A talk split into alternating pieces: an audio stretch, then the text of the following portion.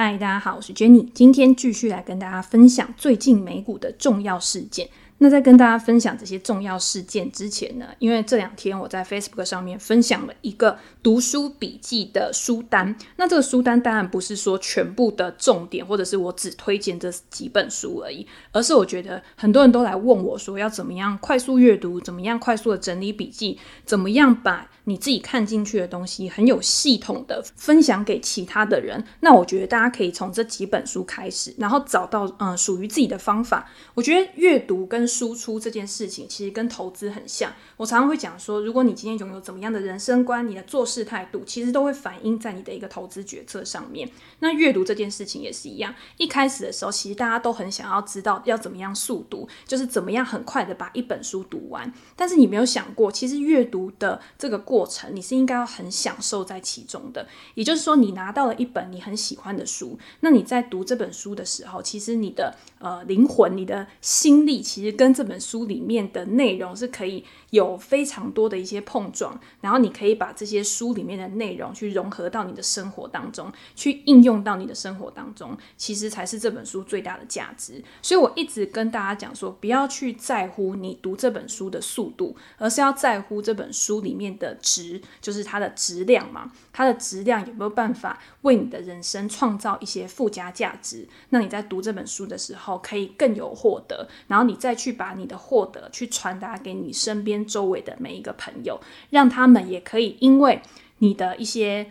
想法，你的一些启发，然后他们也有一些他们自己不一样的一些思考模式，然后再来跟你做一些回馈。那这样子，其实很多人的力量加总起来，其实就变成一个更巨大的力量。那我觉得这个也是阅读，然后我跟大家分享的时候获得到最大的一个收获。所以不要再说要怎么样速读了，其实你应该是要想说要怎么样把一本书真的读到你的心里，读到你的脑中，然后让你在未来发生任何事情的时候，你可以重复的拿出来取用。我觉得有几类的书是很适合拿出来重复阅读的。比方说，嗯，我觉得教科书，教科书就是很适合拿出来重复阅读的。每当你遇到一些比较难的题目，或者是你遇到一些呃比较知识性的问题的时候，教科书就等于是一个工具书嘛。你重复拿出来，然后参考里面的理论，然后看看是不是可以把它做一个互相串联。那我觉得针对投资来说的话，交易的书籍其实也很适合一直重复来阅读。像交易心理的书，我就觉得还蛮适合的。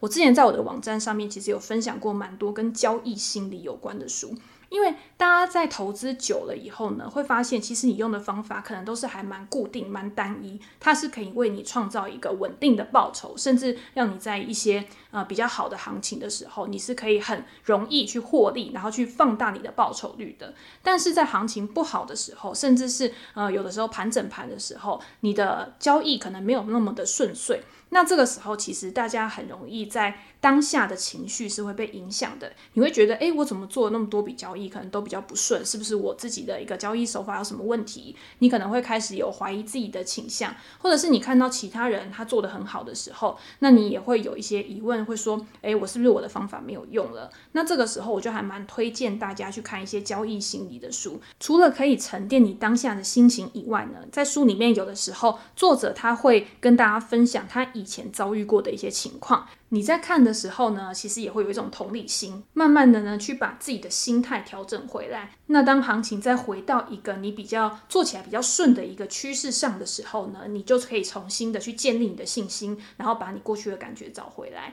所以我觉得书呢，有的时候其实真的是还蛮可以平抚情绪的。那包括像很多人觉得运动，其实也是可以去缓和你自己的情绪。或者是帮助你舒缓一些平常紧张紧绷的情绪，我觉得都是还蛮有用的。那刚好大家最近也都常常待在家里面，所以就可以去找一些就是可以让自己变得更快乐的事情来做。我觉得运动啊、学习啊、阅读啊，都是还蛮好的一些选择。好，那回到美股，上个礼拜五因为非农数据公布的关系，所以大家都还蛮瞩目当天的行情的。礼拜一就是因为美国国庆补假的关系，晚上美股也是没有开盘的。所以我们先来回顾上个礼拜美股一整个礼拜的表现是怎么样。道琼工业指数上涨三百五十二点，涨幅大概一个 percent 左右。标普五百指数上涨七十一点六点，涨幅大概一点七个 percent 左右。那表现最好的还是以科技股为主的纳斯达克指数上涨两百七十九点，涨幅快要两个 percent。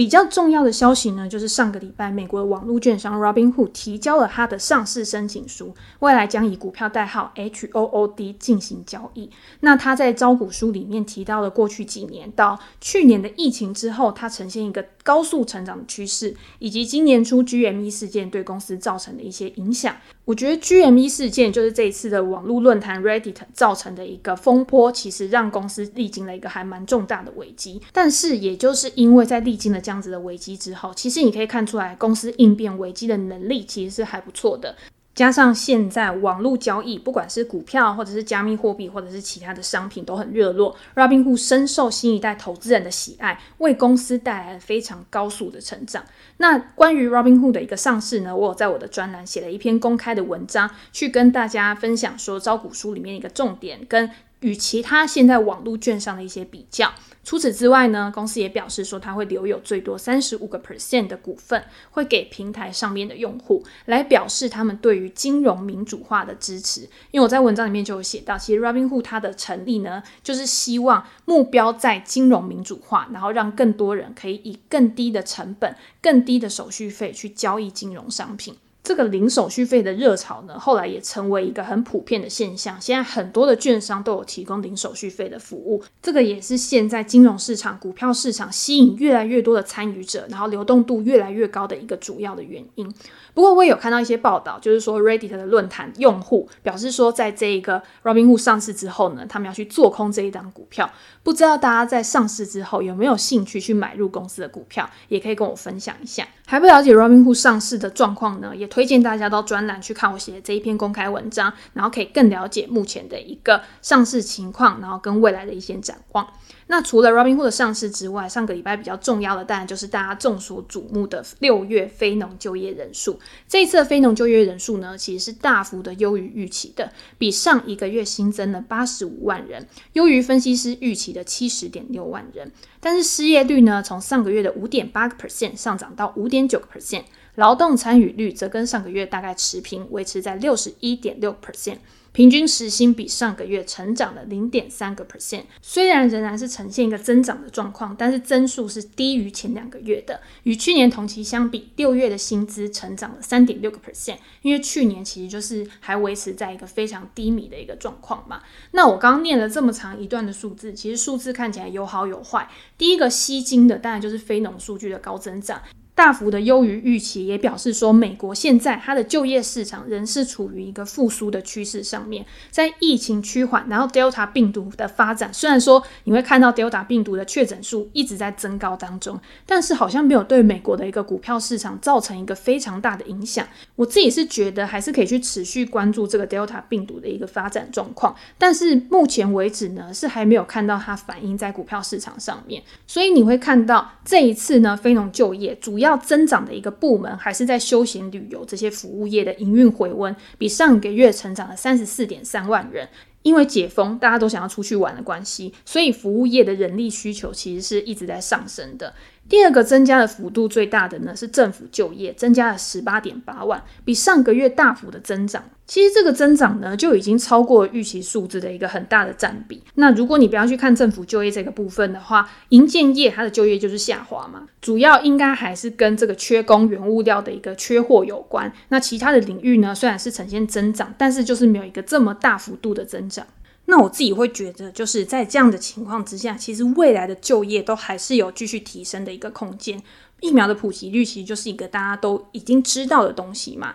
那很多州政府的补助呢，其实也都会逐渐减少。九月呢，学校开学，然后三百元的失业保险到期，都会慢慢的推动。现在还不想回到工作岗位上面的人，应该是要去开始找工作了。所以之后的失业率呢，我觉得是可以去持续下降的。这一次虽然是从五点八个 percent 上升到这个月的五点九个 percent，那有一些人就会觉得很奇怪，为什么在非农就业数据这么好的情况之下，失业率还会上升。那我这边跟大家简单的讲一下，就是失业率跟就业数据两个数据呢，本来就不一定会完全一致。跟五月相比呢，六月新增了十六点八万的失业人口，计算的方式呢，会包括刚被解雇的，或者是他自愿离职，他想要去找一些新的工作，所以有可能是有很多人他想要换工作，才让这个失业率有一个上升的一个情况。我自己在看这些数据的时候呢，我一直都有讲，就是总经数据其实你是要看一个趋势性的一个变化，而不是一个月的数据呢就能代表说趋势已经反转了，或者是行情已经转坏了，而是你要去看前后呢，它是不是有一个一致性，然后它的趋势呢是在往上还是往下，你再去做一个比较好的一个判断。我们每个礼拜会去关注的这个初领失业救济金，其实也是去观察就业的一个趋势指标嘛。上个礼拜的初领失业救济金的人数也仍是在下降当中，所以我们还是可以去持续关注之后呢，这个失业率有没有一个再继续往下的一个变化。那昨天呢，我也有跟大家分享 ARK 基金的 Cathy Wood，他有在他的 YouTube 频道，然后去分享他对于目前一个总经环境，然后跟市场的一个变化的一个看法。同时呢，他也提到了这个就业数据的问题。他认为说，在就业数据大好的情况之下，他觉得有几个指标是大家可以再去注意的。第一个就是 Household Data。那这一个呢，就是它涵盖的范围是比非农还要广的，包含像中小企业啊，那这个中小企业的就业情况就减少了一点七万人。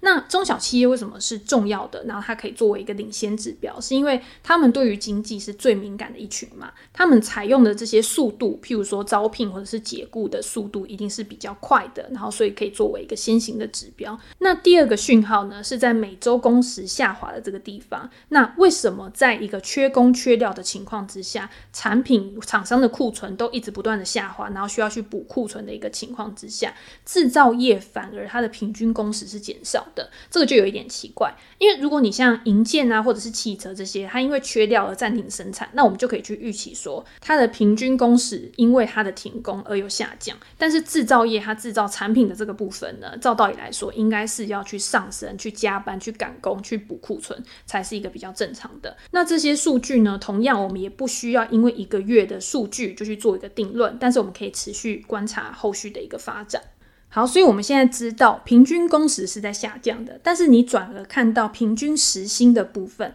就比去年同期还要成长了三点六个 percent，比上个月还要成长了零点三个 percent。那这个在我们刚有讲过，零点三个 percent 的月增长呢，其实是低于前两个月的增速的。也就是说，这个薪资上涨的速度好像有一个变慢的状况。大家会想说，这个缺工的状况是不是有趋缓啊？所以才让这个平均薪资的一个增长速度好像有一个趋缓的。现象之后呢，这个价格通膨的一个状况，是不是也会因为这样子而有一个改善的趋势？这个也算是一个指标之一嘛。因为人力成本其实对企业的产品跟服务的价格也会有蛮大的影响的。如果今天人力的成本一直增加，薪资一直上升的时候，这个企业它把这个人力成本去转嫁到消费者身上。它也会调高产品的售价来维持它原有的一个利润率，所以你今天我们为什么要去观察薪资水准？其实也不仅仅只是一个就业状况而已，其实也会关系到之后的一个经济的发展一个变化。那虽然这一次的成长的速度有趋缓，但是如果你去看个别产业的时薪的话，其实它差异就会蛮大的。因为现在缺工比较严重的一些产业，其实就是服务业嘛，一些劳力密集型的产业，它需要更大的人力，然后去做一些解封之后，呃。爆发性的一个需求，所以服务业、休闲酒店的薪资比上个月就成长了二点三个 percent。那你之后呢？这个薪资有没有趋缓？其实我们就是可以继续去观察。所以不是一个整体的现象，而是针对不同的产业，它的变化其实是有不一样的。去年的疫情之后呢，你会发现休闲旅游的支出相比于一些必须消费类的商品、耐久材的商品消费，其实都是有一个非常低的水准。大家都在家里面，他没有办法出去玩，他没有办法去做一些休闲的娱乐，所以他就开始囤货啊，或者是买一些可能之前需要去做替换的东西。然后现在呢，因为你在家的时间多了，所以你就会去思考说，哪一些东西会买的比较多，哪一些东西需要去做一个除旧布新。所以你会发现，去年在疫情的时候，清洁用品、包装食品类股，其实它的股价都有一个还蛮不错的表现，甚至有一段小小的一个激涨的一个时期。到后来呢，因为待在家的时间更长了，你就会发现大家开始修缮房屋啊，或者是买一些居家装潢的东西。所以你会看像 Home Depot 啊，或者是劳斯公司啊这些公司的股价，其实在去年的时候成长也非常的快。到后来再后来又不知道干什么了，因为我房子也修好了，也变得很漂亮了。那我是不是可以去替换一些我原本可能使用比较久的东西？这些东西就是耐久财嘛，像汽车啊、家电。汽车呢，因为疫情之后一个爆发性的需求，加上半导导体的缺料，就导致二手车的价格蓬勃发展。那很多二手车的一些相关的公司，它的股价也有一个爆发性的成长。每一个阶段呢，其实都是环环相扣的。那现在这个阶段是走到哪边？所以你去看 k a t h y Wood 这次的影片的时候，他也有讲到消费已经慢慢的从商品转向服务的趋势。这个我们在前一两节 Podcast 里面也有分享过。因为美国人他本来就是以服务消费为主嘛。那在这一段疫情的时间呢，其实他是受到压抑，想要花钱没有办法花钱。那你近期如果去观察耐久财的支出，已经有开始下滑的趋势，也就是说该买的东西都已经买了啦。那现在疫情开始趋缓的一个状况之下，我现在我的钱已经不会再花在这些囤货上面，或者是去买一些可以用很久的东西，因为我已经买好了。那我剩下的当然就是我要去哪边玩，我可能要去做什么样的消费娱乐。像我朋友在美国，他就已经七月要去夏威夷玩嘛，从纽约去夏威夷玩，每个人都迫不及待，就是想要出远门，想要去旅游，想要去享受阳光啊、沙滩啊、海啊这些。现在台湾大家应该也都很想要去享受的东西嘛，所以上一次上个月的耐久财支出其实已经开始有下滑的趋势，最新的数字比上个月下滑了大概三个 percent 左右。那另外还有一个指标储蓄率，相比于疫情之前呢，其实也还算是处在一个比较高档，最新的数字是十二个 percent 左右。那你在疫情之前呢，水准是大概八个 percent 左右。大家想说美国人存了这些钱，他之后一定还是会把它拿去花掉，拿去做消费嘛？所以这些。那，之后都有可能会继续的去推动消费力道、消费动能的一个上升，也让我们知道呢，至少在目前这个阶段，一个短期、短中期的一个时间呢，美国的经济一定还是处于一个复苏的轨道上面。好，那我们在了解这些产业面啊、基本面啊、经济面的这些因素之后，我们要怎么样把这些东西再转换到行情上面去了解？说我们接下来我们要做怎么样的一个布局？因为现阶段来说，看起来好像科技股还是没有一个减弱的趋势，还是三大指数里面表现最强势，然后一直不断创高的一个指数嘛。然后前阵子的这个通膨疑虑呢，到目前为止，上个礼拜的经济数据这么的强势，可是也没有让十年期公债殖利率有一个明显的上升。目前大概还是维持在一点四四个 percent 左右。如果未来真的有一个通膨飙升的疑虑，下半年真的经济会开始有一个恶性通膨的一个产生的话，那为什么国债的收益率还是没有一个相应的反应呢？那 Cathie 在这一次的影片里面，他其实也有去讨论到这个问题。债市通常常在它反映的是对于未来景气的一个预期嘛。也就是说，债市它可能知道了些什么，然后它反映出来的这个状况呢，不是我们现在所预期的这个样子。那 Kathy Wood 呢，在里面有讲到几个因素，第一个就包括 M2 的一个货币供给成长率，其实是在一个下降的一个趋势上面，去调节市场上面的流动性，所以让这个通膨呢，并没有大家想象的这么夸张，不会扩张的这么快。那另外一个呢，就是 ARK 一直很专注在破坏式创新的投资，他也认为这个应该才是压抑通膨的一个最主要的因素。他认为这些创新提供了更便宜的成本跟价格，所以让这些公司可以提供更便宜的呃服务跟产品给他的消费者，所以其实是会抑制通膨的一个状况发生的。这个他当然在之前影片里面有提过，他一直认为说，现在大家所担心的这些价格上涨，包括像呃原物料价格的上涨，都是一个供需不平衡所导致的。那在供需慢慢的开始逐渐平衡，开始有一个比较和缓的发展了之后，市场上面的一个资金一定还是会回到科技股上面。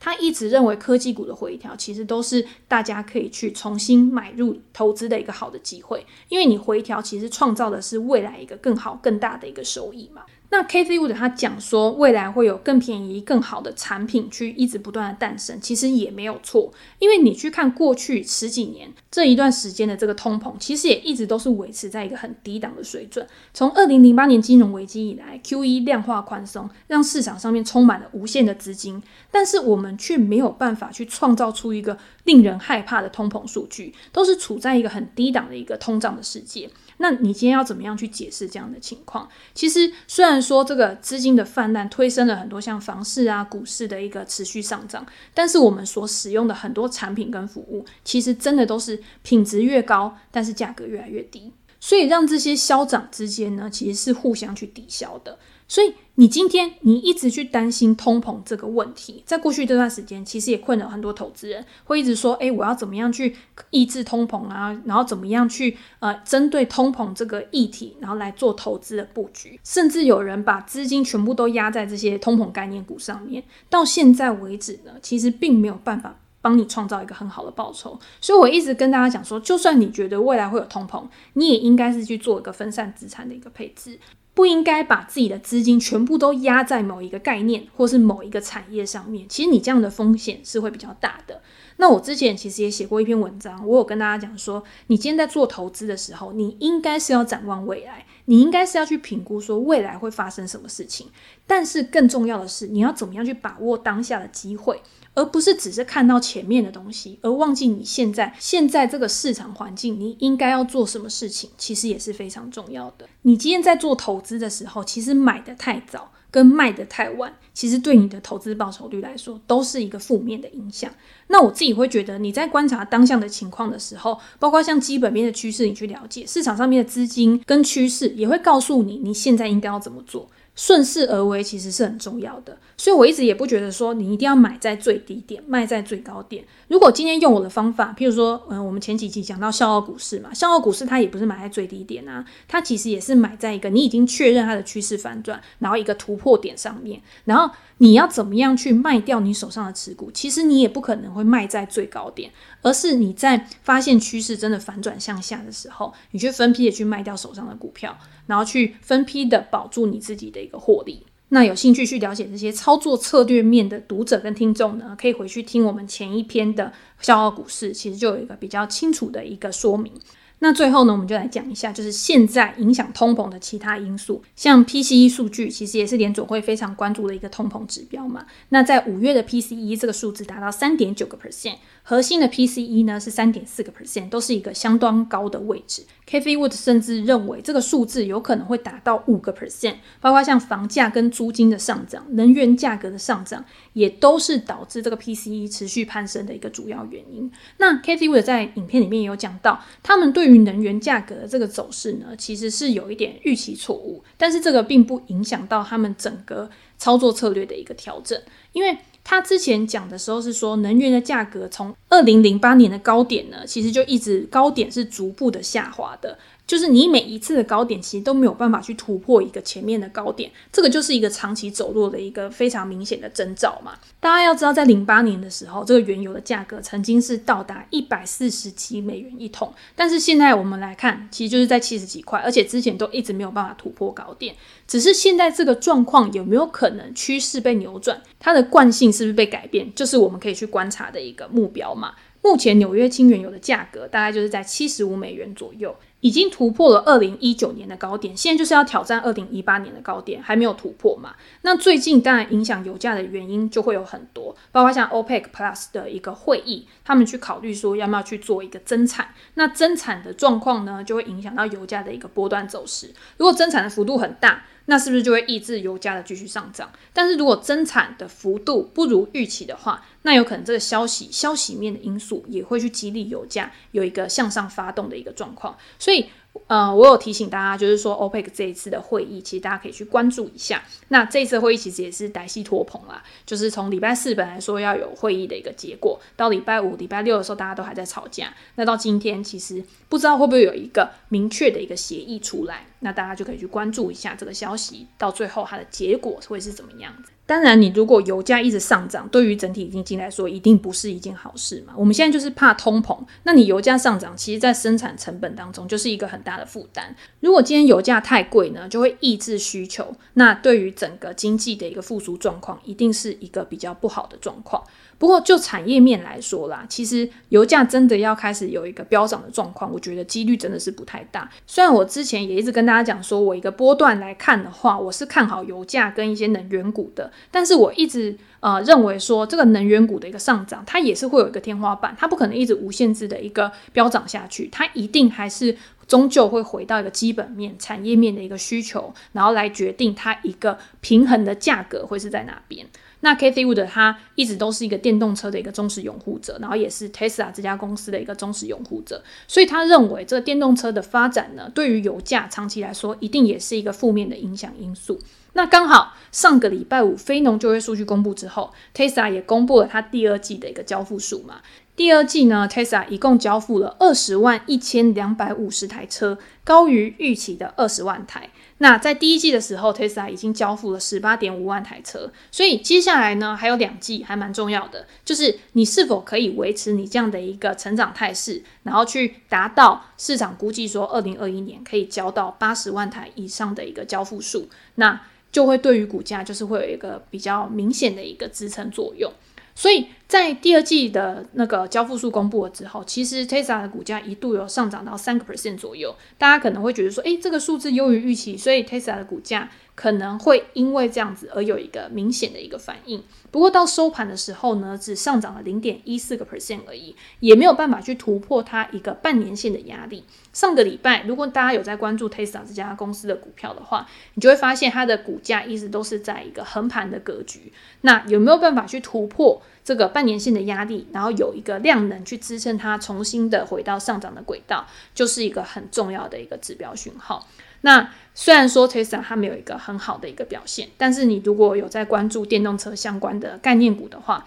其实它的表现是比 Tesla 还要好的。那我们就以中概股来说，像未来近期的股票，其实它表现就非常的强势。虽然说上个礼拜五呢有一个拉回的一个表现，但是整个礼拜未来还是上涨了十个 percent 以上。所以大家也可以关注一下，就是这些电动车的厂商它目前的一个状况，还有一些像电动车相关的一些公司，譬如说像充电啊，或者是电池啊，甚至是其他车厂对于这个电动车的一个发展，它的布局有没有办法去激励它的股价上涨，都是还蛮重要的一些观察指标。好，那今天大家就分享到这边。其实今天讲的东西就是比较硬嘛，然后比较多数据啊，或者是一些产业的一个消息的新闻，然后跟大家做一个分享。那在这个礼拜呢，其实大家也可以去关注盘市是不是可以维持一个科技股继续强势，然后道琼工业指数呢也可以顺势创高，然后追上两大指数。那当然这就是一个最好的情况。那也祝大家呢在美股投资市场上面都可以持续的稳定获利，然后可以有自己的一个操作方式。